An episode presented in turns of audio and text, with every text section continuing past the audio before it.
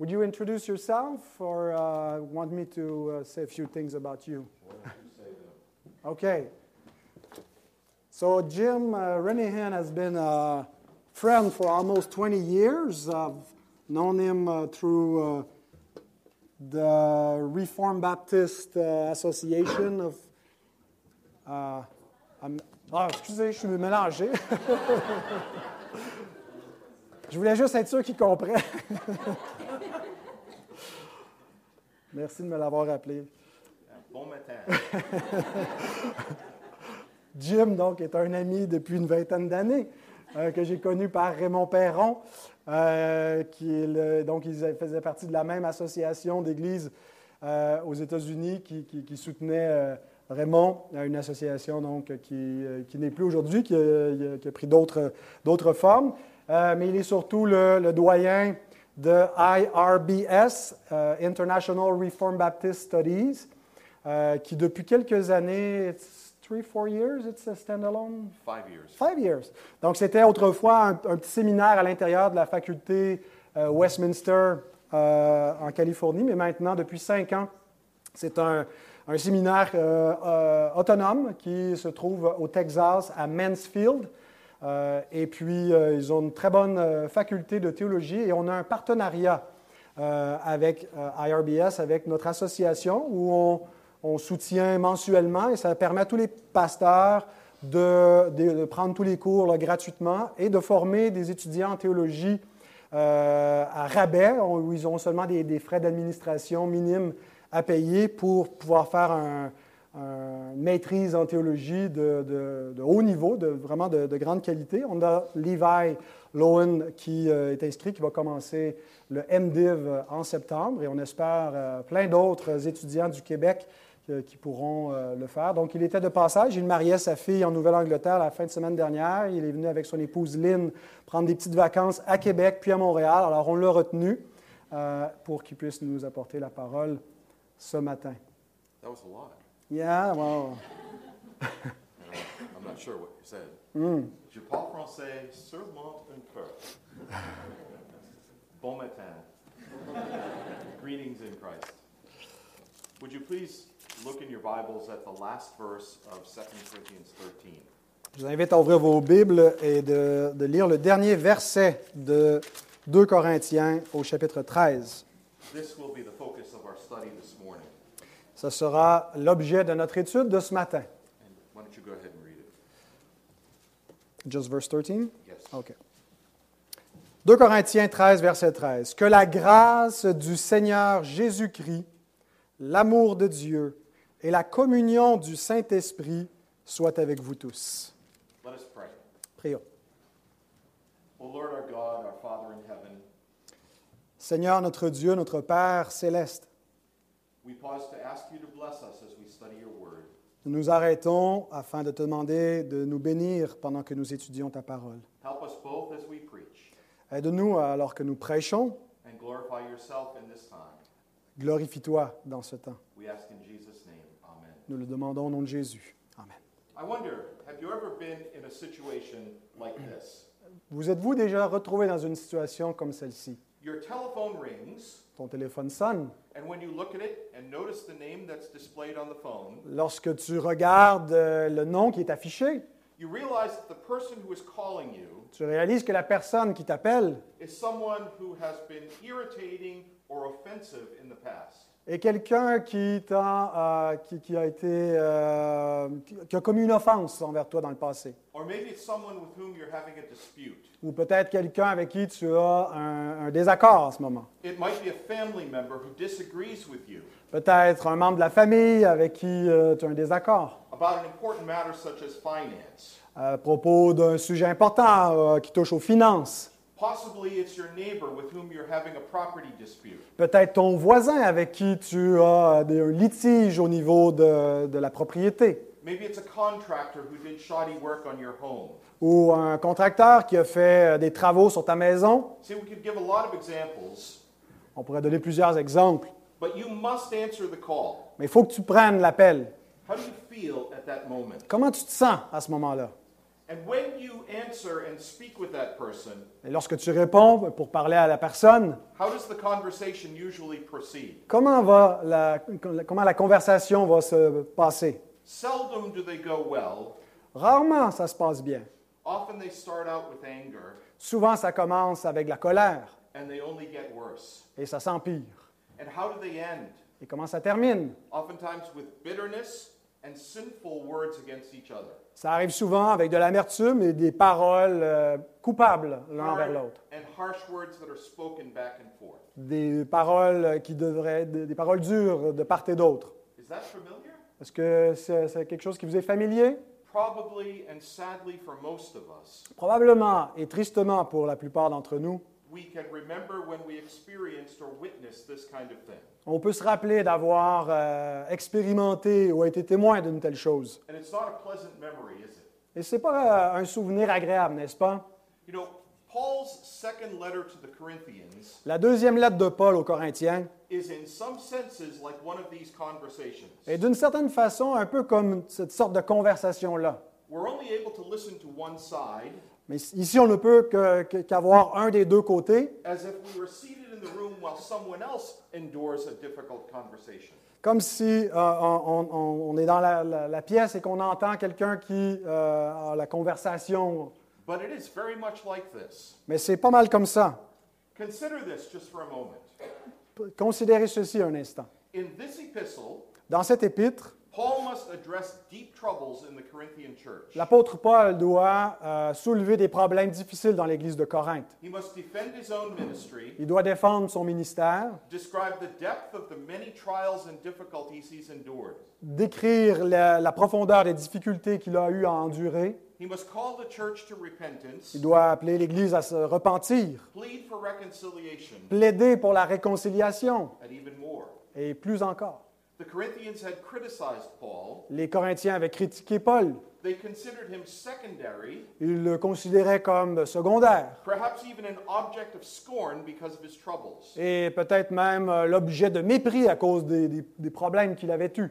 They had been overzealous in the practice of church discipline, Ils avaient été euh, hyper zélés dans la pratique de la, la discipline d'Église. they were proud, Ils étaient euh, orgueilleux. miserly, Dit that? miserly, stingy, uh, holding, holding on to money. OK, euh, ils étaient avares, They were self-centered. ils- centrés sur eux-mêmes. They were willing to accept pseudo-apostles over Paul. Et ils étaient même prêts à accepter de pseudo-apôtres plutôt que Paul. And this epistle is full of these problems. Et on retrouve plein de ces euh, problèmes-là dans cette épître.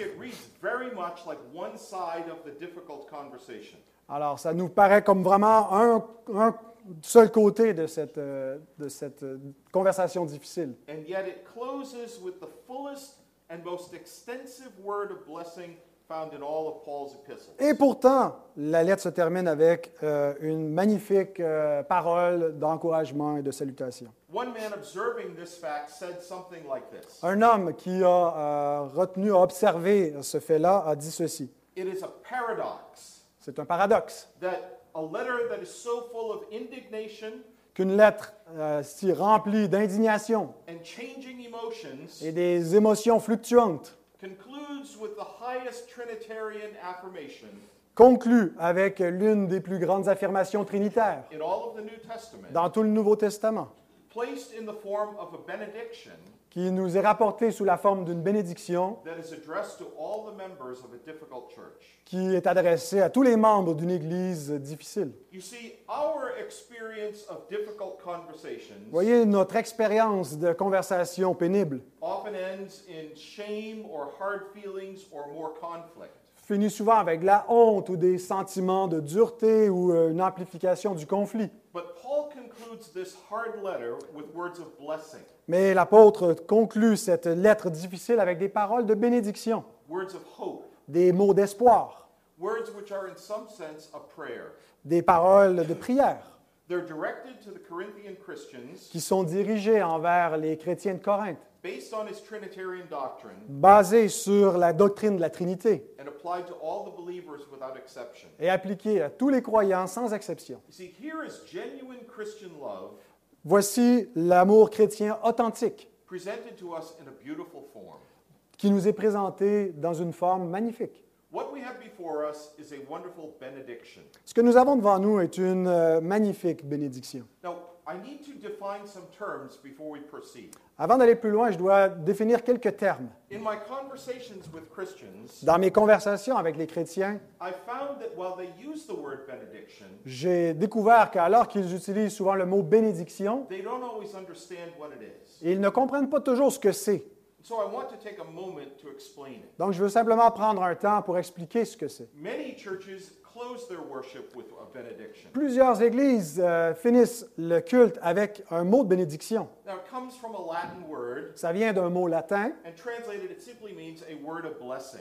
et si on le traduit, ça veut simplement dire un mot de bénédiction. Now, it's not the same as a doxology, C'est pas la même chose qu'une doxologie, though it's easy to confuse them, and people often do. mais il est fréquent que nous les euh, nous confondions l'un et l'autre.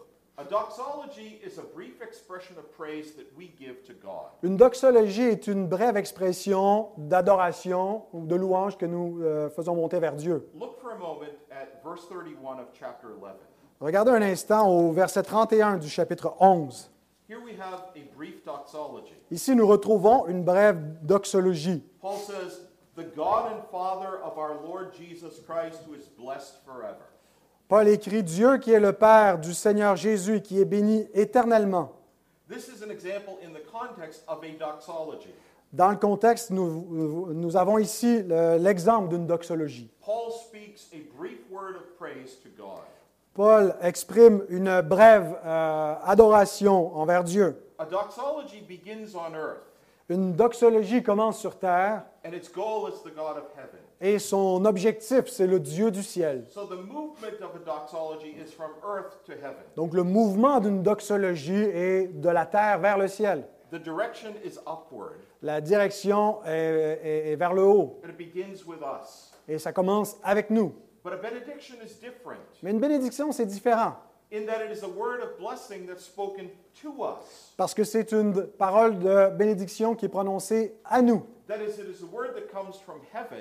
C'est une parole qui vient du ciel, It's delivered by God's representatives on earth, qui est euh, apportée par le représentant de Dieu sur terre and it expresses a desire for the Lord's bounty to come upon us. et qui exprime le désir que l'abondance de la grâce de Dieu vienne sur nous. The direction of a benediction is downward. La direction d'une bénédiction est vers le bas. It comes from heaven to earth, Elle vient du ciel vers la terre, from the Lord to his people. du Seigneur à son peuple. Many congregations conclude their worship with a benediction Et beaucoup d'églises terminent leur euh, service d'adoration avec une so bénédiction. that the last word that God's people hear Pour que les- la dernière parole que le peuple de Dieu entende is a word of blessing that comes from the God of heaven and earth to his saints. est une parole de bénédiction que le Dieu du ciel envoie aux saints. Now, 1 Corinthians chapter I'm sorry, 2 Corinthians chapter 1 verses 2 and 3 Donc 2 Corinthiens chapitre euh, 1, versets 2 et 3 place a benediction and a doxology side by side. nous donne une bénédiction et une doxologie côte à côte. If you would read those two verses, uh, 1, 2, and 3. 2 Corinthiens 1, versets 2 et 3. Que la grâce et la paix vous soient données de la part de Dieu notre Père et du Seigneur Jésus-Christ. Béni soit Dieu, le Père de notre Seigneur Jésus-Christ, le Père des miséricordes et le Père de toute consolation. Est-ce que vous voyez comment ces deux fonctionnent côte à côte, even though the audience is different? même si euh, l'audience est différente? In verse 1, Paul tells us who he writes to. Au verset 1, l'apôtre nous dit à qui il écrit.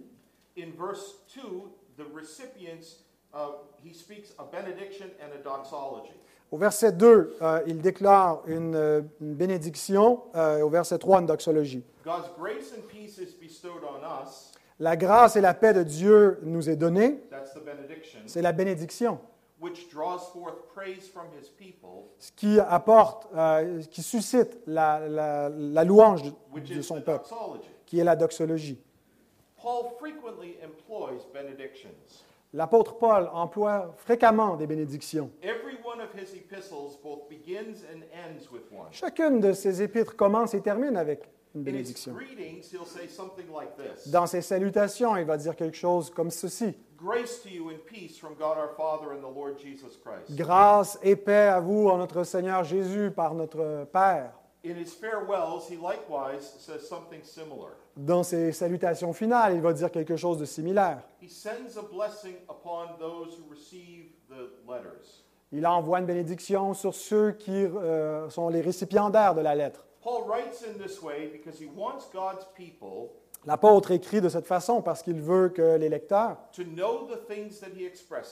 to know the things that he expresses sachent ce qu'il exprime and to grow in grace in every circumstance. et qu'ils puissent croître en grâce en toutes circonstances. Voyez-vous, le, le- le désir de Paul pour les chrétiens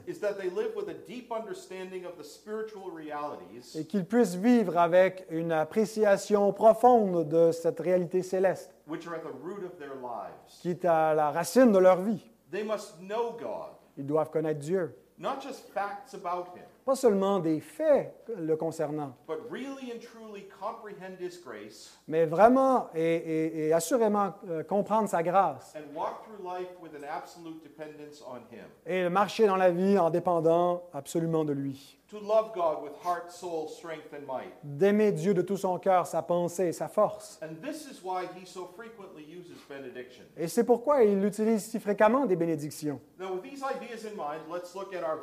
Alors, en gardant ces idées en tête, revenons à notre verset. These words are very familiar. Ces mots sont très familiers. We've heard them many Nous les avons souvent entendus. We've read them many Nous times. les avons souvent lus. They are full of wonderful truths to strengthen our lives. Ils sont remplis de vérités merveilleuses qui fortifient notre vie. Now, we need to remember that this is the conclusion to the epistle. Vous devez vous rappeler qu'il s'agit de la conclusion de l'épître. And we must not divorce these words from what has been written Et nous ne devons pas séparer ces mots de ce qui a été écrit au préalable. In fact, all the way back to the beginning of the epistle, which we've just read. Et en, en retournant même jusqu'au début de, de l'épître que nous venons de lire. There's a very real sense in which this final benediction Et dans un sens très réel, cette bénédiction looks backward and presents us with ideas from the earlier parts of the epistle. regarde derrière et euh, insiste sur des idées qui ont été affirmées au préalable. Paul speaks of grace 11 different times in 2 Corinthians. L'apôtre Paul parle de la grâce au moins 11 fois différentes dans 2 Corinthiens. Il nous parle de l'amour dans beaucoup d'endroits également. Et il nous parle de la communion que nous devons avoir les uns avec les autres et avec Christ. You see, he's picking up threads that he's already mentioned earlier in the epistle, Ah, Il reprend des, euh, des- des- des idées qu'il a laissées ici et là dans l'épître. but this is not a backwards looking benediction Mais ici, il ne s'agit pas simplement d'une bénédiction qui regarde derrière, because it points the Corinthians and us forward. puisqu'elle pointe les Corinthiens et nous également vers l'avant. The reasons that they need grace and love and communion are obvious. Les raisons pourquoi ils ont besoin de la, gra- de la grâce et de la communion sont évidentes. But at this moment, Mais à ce point-ci, Paul does not want them to dwell on the past and on their sins. l'apôtre Paul ne veut pas simplement qu'ils restent euh, sur le passé et sur leurs péchés,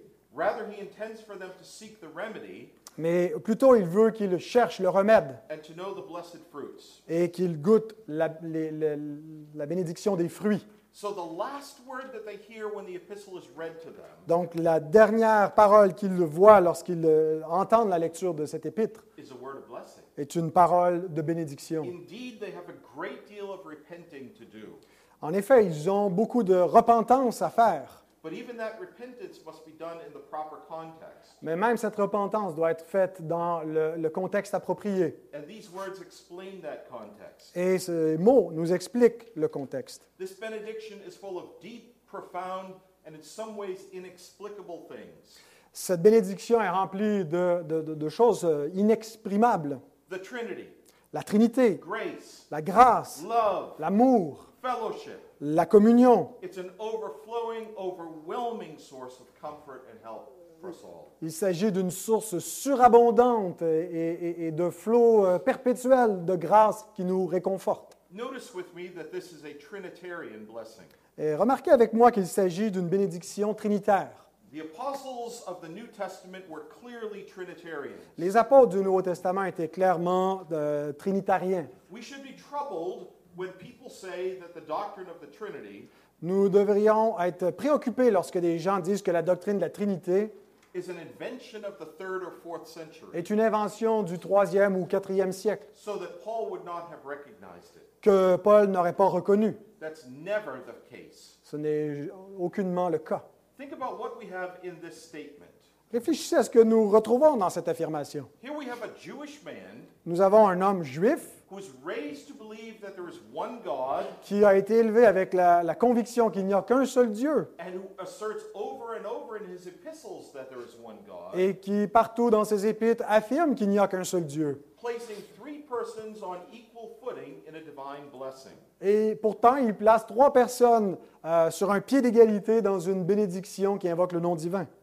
You might remember the words from 1 Timothy 2:5. Vous vous rappelez peut-être les paroles qu'on retrouve en 1 Timothée chapitre 5. There is one God and one mediator between God and man. Il y a un seul Dieu et un seul médiateur entre Dieu et les hommes. Our apostle was a committed monotheist, Notre apôtre était un monothéiste engagé, but he has no reluctance in placing three persons, mais il n'a aucune hésitation de placer trois personnes, Jesus Christ the Father and the Spirit, Jésus-Christ le Père et le Saint-Esprit, ensemble dans cette bénédiction. This is not a doctrine of three gods, Il ne s'agit pas d'une doctrine de trois dieux, but of one God who is three persons. mais d'un seul Dieu qui est trois personnes. The Son, the Father, and the Spirit Le, le- Fils, le Père et le Saint-Esprit working together to bring about our salvation. œuvrant ensemble pour amener notre salut. The doctrine of the Trinity is profound, La doctrine de la Trinité est profonde and ultimately it's beyond our comprehension. et ultimement, elle est au-delà de notre portée. Our feeble minds, even apart from sin, Nos euh, faibles intelligences, même sans le péché, cannot know God in the way that He knows Himself. ne peuvent pas connaître Dieu de la même façon qu'il se connaît lui-même. We may only know Him as He reveals Himself to us. Nous ne pouvons que le connaître dans les paramètres où il se révèle à nous. The great fourth century bishop of Constantinople, Le grand archevêque de Constantinople du 4e euh, siècle, his name was Gregory qui s'appelait euh, Grégoire de Naziance, expressed this beautifully in a sermon l'exprime de façon magnifique dans un sermon. he preached in January in the year 381. qu'il a prêché en- au mois de janvier de l'an 381. Il dit ceci, euh, dès que je réfléchis à l'un, than I am illumined by the splendor of the three. je suis illuminé par la splendeur des trois. No sooner do I distinguish them Euh, Dès que je, je les distingue, than I'm carried back to the one. je suis ramené à, à- à- à l'un. When I think of any one of the three, Lorsque je pense à, à un, un- un des trois spécifiquement, je l'imagine comme étant le tout. and my eyes are filled, Et mes yeux sont euh, remplis. and the greater part of what I'm thinking escapes me. Et la- la- la- ce, que, ce que je contemple me dépasse. I cannot grasp the greatness of that one, Je ne peux pas euh, saisir la plénitude de celui-ci so to attribute a greater greatness to the rest. Pour euh, attribuer une, une plus grande plénitude au reste. When I contemplate the three together, Lorsque je contemple les trois ensemble, I see but one torch je ne vois euh, qu'une seule euh, flamme and cannot divide or measure out the undivided light. et je ne peux pas mesurer ni séparer la, la- la lumière infinie, These are beautiful indivisible. words, Ce sont des paroles qui sont magnifiques. and this is our God. Et il s'agit de notre Dieu. And here is the doctrine of the Trinity Et il s'agit de la doctrine de la Trinité. one in three and three in one, Un en trois et trois en un, expressed in the clearest language possible exprimé dans les paroles euh, les- les- plus claires by an author of a New Testament book. par un auteur d'un livre du Nouveau Testament.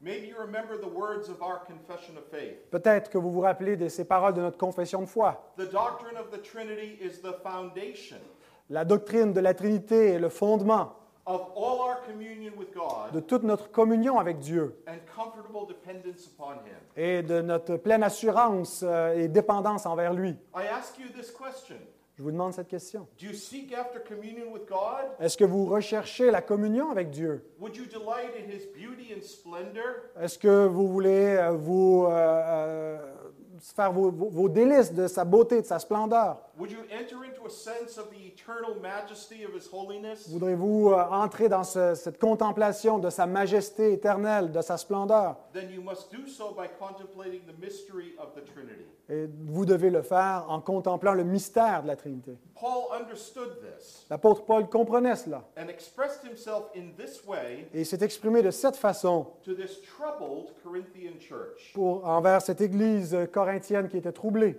The Holy Trinity, La Sainte Trinité, blessed forever in majesty and glory, bénie à, à tout jamais dans la majesté et la gloire, works as one to bring us to eternal life. qui œuvre comme un seul pour apporter la, la vie éternelle. Now, let's begin to look at the different parts of this verse. Regardons plus attentivement les différentes parties de ce verset, Because now each person of the Trinity is mentioned to us. puisque maintenant chaque personne de la Trinité nous sont mentionnées. First thing that we notice is that Paul says, the grace of the Lord Jesus La première chose que nous pouvons remarquer, euh, l'apôtre affirme la grâce du Seigneur Jésus-Christ. We find the full name and title of our Savior. Nous retrouvons euh, la plénitude du nom et du titre de notre Sauveur. And we ought to pause just for a moment Et il nous faut nous arrêter un instant. to wonder why it is that Paul uses this full title. Et pourquoi est-ce que Paul euh, utilise ce, ce titre? When he employs the word Lord, Lorsqu'il utilise le, le nom Seigneur, he wants to remind us of his divine nature. il veut souligner sa nature divine. This one is really and truly God. Celui-ci est vraiment euh, et certainement Dieu. All that may be said about deity is attributed to him. Tout ce qu'on peut dire concernant la divinité peut être dit de lui.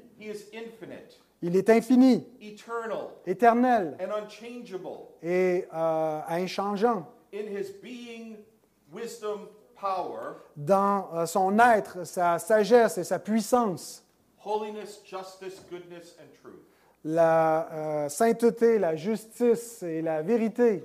So when you see the word Lord, Lorsque vous voyez le mot Seigneur, you think of him as God.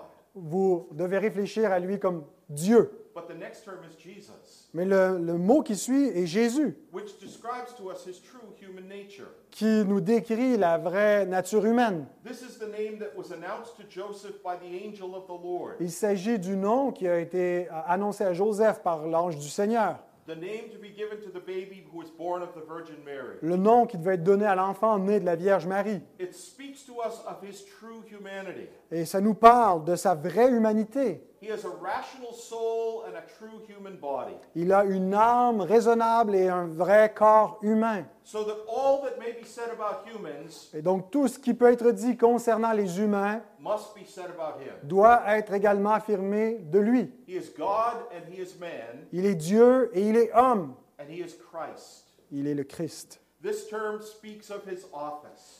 Son- ce, ce terme nous décrit son office. He is the long promised anointed one. Il est celui qui était, qui était promis le- le- loin de l'Éternel.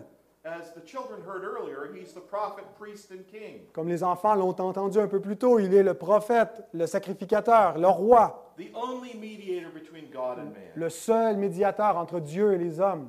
It is so wonderful to think about him in these terms. Et c'est merveilleux de réfléchir à lui par ces termes, Because you see, not only do we have a profound Trinitarian doctrine before us, puisque non seulement nous avons la profondeur de la doctrine de la Trinité devant nous, but we have a benediction that is based upon the glory of our Savior Jesus Christ. mais nous avons aussi une bénédiction qui est fondée sur la gloire de notre Seigneur Jésus-Christ. Paul's idea is this Et l'idée de Paul est la suivante.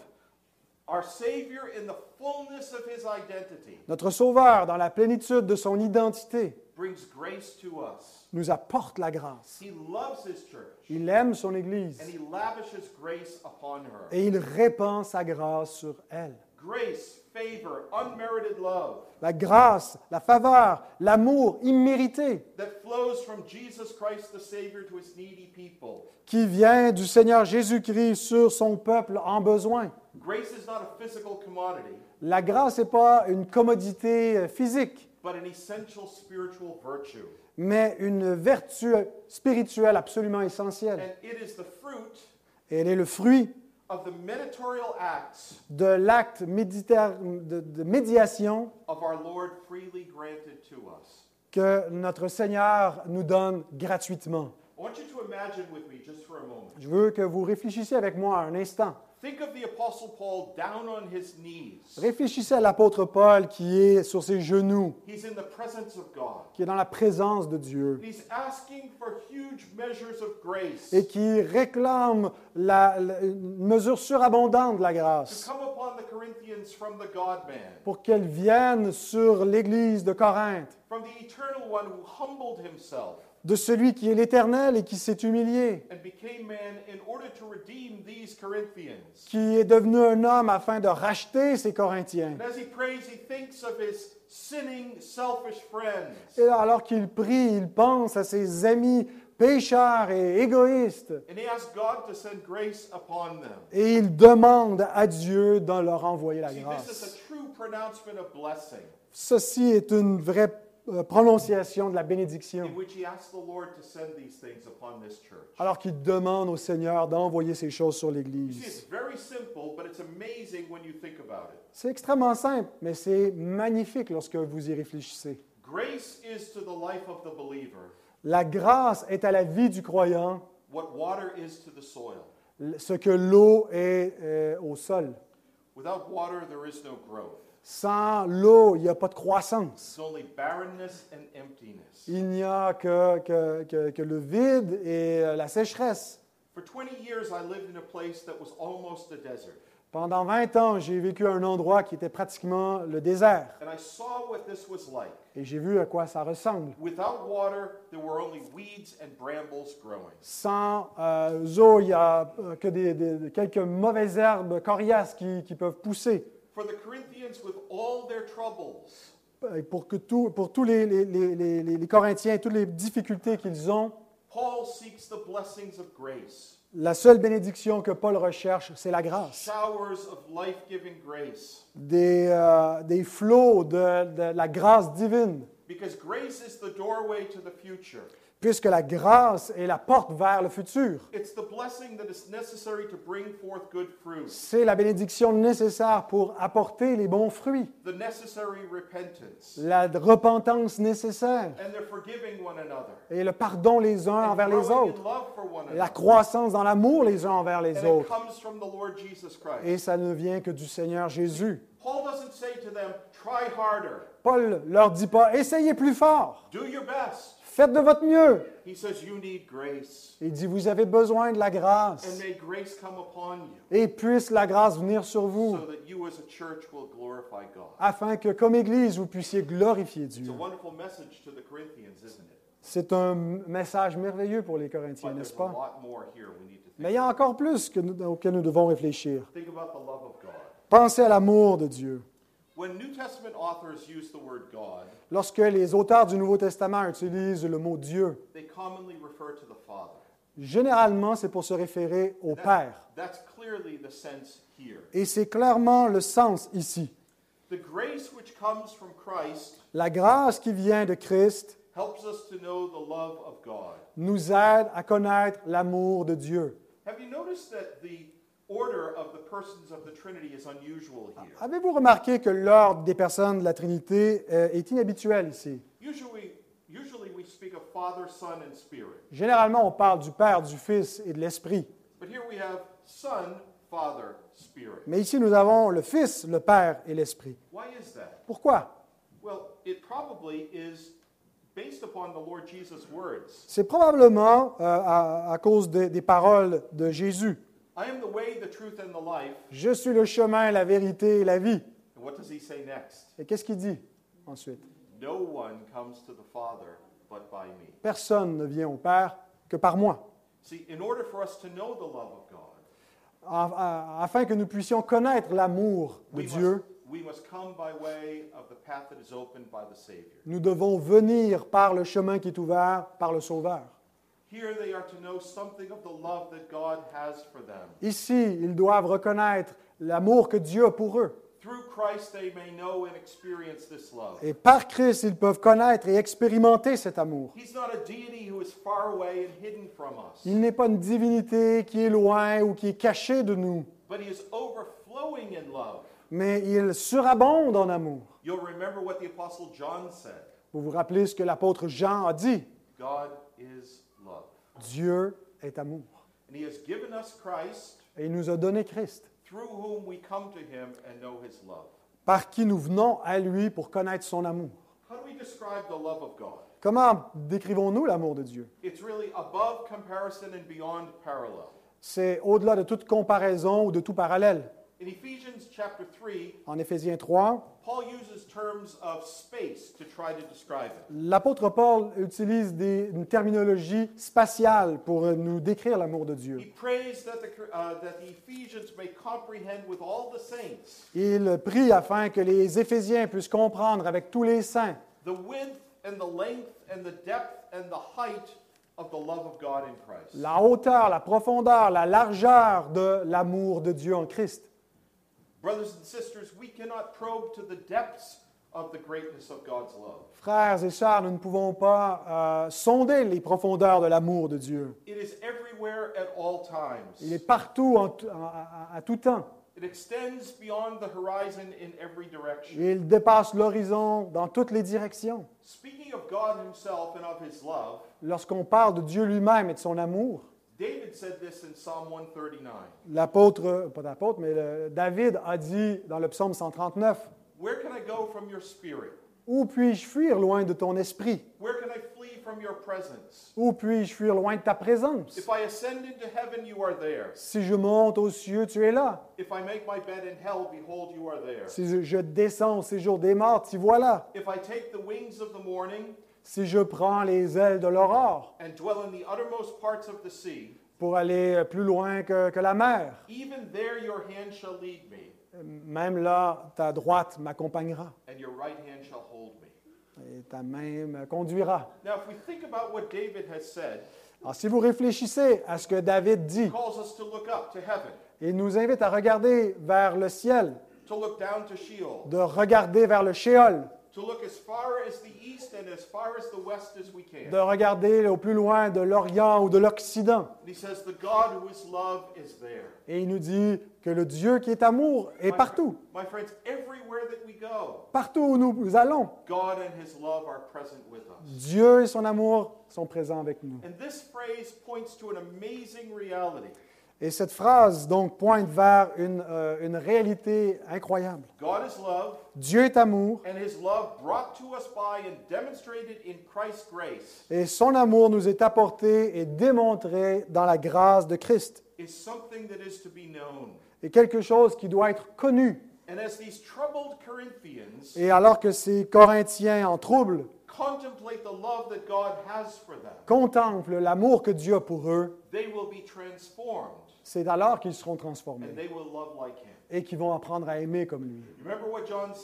Rappelez-vous ce que Jean dit. We love him Nous l'aimons because he first loved us. parce qu'il nous a aimés le premier. We contemplate the priority of his love, Nous contemplons la priorité de son amour. and this stirs up love in our own Et ceci suscite l'amour dans notre propre vie. The scripture asserts that we are to delight in God's love. Les Écritures affirment que nous devons faire nos délices de l'amour de Dieu. Our Lord Jesus prays to the Father for us, La- la- la- la- le Seigneur Jésus prie euh, le Père pour nous parce que le Père nous aime. The Holy Spirit sheds the love of the Father into our hearts. Le Saint-Esprit répand l'amour du Père dans nos cœurs. You see, this is a marvelous truth, Il s'agit d'une vérité merveilleuse, an enormous blessing. une bénédiction qui est énorme. What better benediction could be offered Quelle meilleure bénédiction pourrait être offerte? that all would know the love of God? Que tous puissent connaître l'amour de Dieu. But Paul's not finished yet. Mais Paul n'a même pas encore terminé. The grace of the Lord Jesus Christ La grâce du Seigneur Jésus-Christ and the love of God et l'amour de Dieu and the fellowship of the Holy Spirit. et la communion du Saint-Esprit. Here is the third person of the Trinity, Voici la troisième personne de la Trinité, who is an essential part of this wonderful benediction. qui est une partie essentielle de cette merveilleuse bénédiction. Réfléchissez à ça avec moi. Nous devons être prudents pour bien comprendre ce que l'apôtre nous dit. It's possible to read this statement as if it says this Il est possible de lire cette affirmation comme si elle disait ceci. The communion we have with one another because of the Holy Spirit. La communion que nous avons l'un avec l'autre à cause du Saint-Esprit, Mais ça ne serait pas exactement ce qui veut être souligné. Dans, l'autre, dans les deux autres euh, éléments de cette bénédiction,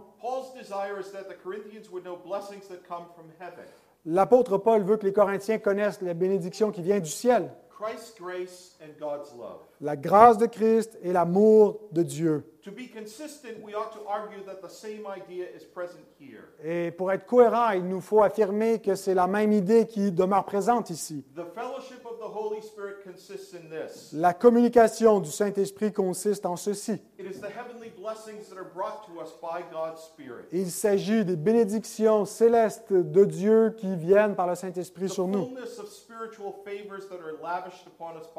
La plénitude des bénédictions qui viennent du Seigneur par l'Esprit. The fruit of the life, death, burial, resurrection, and ascension of our Lord Jesus Christ. Le fruit de la vie, de la mort, de l'ensevelissement et de la résurrection et de l'ascension du Seigneur Jésus-Christ qui nous est donné. Alors pour résumer, this is love, joy, peace, patience, il s'agit de la joie, de la paix, de euh, l'amour, de la patience, kindness, goodness, faithfulness, de la bonté, de la douceur, de la fidélité, gentleness, self control, de la, la gentillesse, de la maîtrise de soi and everything else the Spirit is doing et toutes les autres choses que le Saint-Esprit fait to make us like Christ pour nous rendre semblables à Christ and to prepare us to live in the presence of the glorious triune God forever. et de, de nous préparer, de vivre dans la présence de- du Dieu tri-un pour l'éternité. Think about other places in the New Testament. Pensez aux autres endroits dans le Nouveau Testament où nous lisons des choses comme ceci. The Spirit reminds us of the words of our Lord. Le Saint-Esprit qui va vous rappeler les paroles de, de notre Seigneur. Il travaille au milieu de nous afin de glorifier le Sauveur. Il répand l'amour du Père dans nos cœurs. He bears witness with us that we are God's children. Il nous rend témoignage que nous sommes les enfants de Dieu. He seals us, assuring eternal life. Il nous a scellés euh, et nous donné l'assurance de la vie éternelle. Il est le gage de notre appartenance au siècle à venir. Il nous a oints pour que nous soyons euh, des prêtres pour adorer Dieu. Il est l'esprit d'adoption. Et on pourrait continuer encore et encore. But this is the communion of the Holy Mais Spirit. voici ce que signifie la communion du It is Saint-Esprit. that we might know these realities more fully. Est-ce que nous, nous puissions connaître ces, ces réalités de façon plénière? Who is able to put a number to the blessings that God has given to Et qui peut mettre un, un nombre aux bénédictions que Dieu nous a données? And we still have not reached the end Et nous n'avons pas encore euh, atteint la, la fin, because there's another phrase we need to contemplate. puisqu'il y a une autre phrase que nous devons examiner. Be with you all. Soit avec vous tous. Think about this with me. Réfléchissez à ceci. Paul includes the entire church in his benediction. L'apôtre Paul inclut toute l'Église dans cette These bénédiction. are the people who had rejected him, Les gens qui l'ont rejeté, who had troubled him, qui ont causé des problèmes, who had followed others. qui ont suivi d'autres. And yet he pronounces these words upon all of them. Et pourtant, il prononce ces paroles sur eux tous. None in the church are excluded from Paul's desire Personne dans l'Église n'est exclu du désir de Paul that they might know grace and love and communion. qu'il puisse connaître la grâce, l'amour et la communion. Paul knew the names of these people. Paul connaissait leurs noms. He could remember their faces and hear their voices. Il pouvait se rappeler de leur face et entendre leur voix. He had spent 18 months among them. Il avait passé un an et demi avec eux. And as he writes, Et alors qu'il leur écrit, I wonder if these memories were in his mind. je me demande si ces souvenirs étaient dans sa pensée. Because grace and love and communion Parce que grâce et amour et communion are not formalities, ne sont pas des choses simplement formelles, but on Paul's part as a godly leader, mais de la part de Paul comme un serviteur pieux. they are his genuine desire for them. Il s'agit de ses désirs authentiques pour eux. No one who names Christ's name Personne qui invoque le nom de Christ is to be excluded from these words, ne doit être exclu de ces paroles, which are full of life and health and growth. qui sont pleins de vie, de, de santé, de croissance. They're intended for everyone. Ils sont donnés à tous.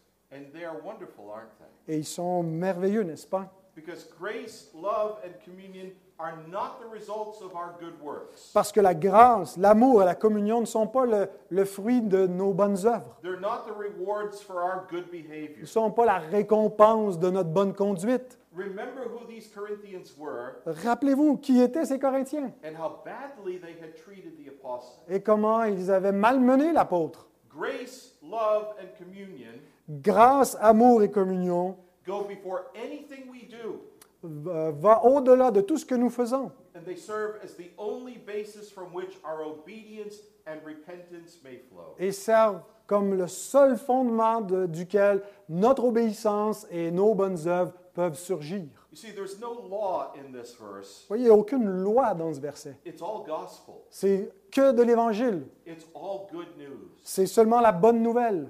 Reading the epistle may be like overhearing a difficult conversation. Lire l'Épître peut être comme de- de- d'entendre une conversation difficile, But the ending is wonderful.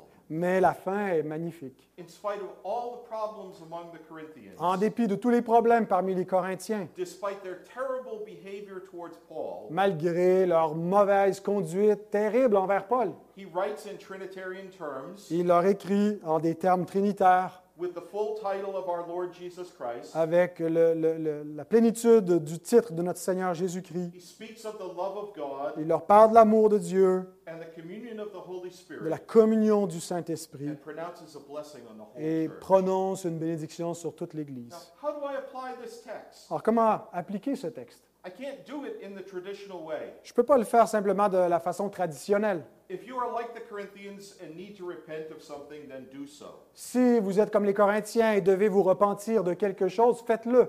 But there are not three methods here by which you may put grace and love and communion into practice. Mais ici, je n'ai pas trois méthodes à vous donner pour mettre la grâce et la communion en pratique.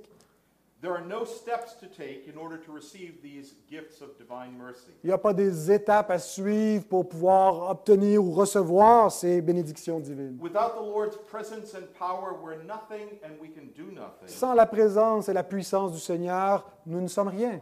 Even our duties must be based in his being and his acts. Même nos, nos devoirs doivent être fondés sur son être euh, et sa présence. In who God is, Et qui est Dieu because the foundation of our communion with God and comfortable dependence on him Puisque la- le fondement de notre communion avec Dieu et de notre dépendance à lui comes to us from knowing and receiving his gospel. vient en recevant son évangile. So I ask you, do you believe the gospel? Alors je vous demande, croyez-vous l'évangile?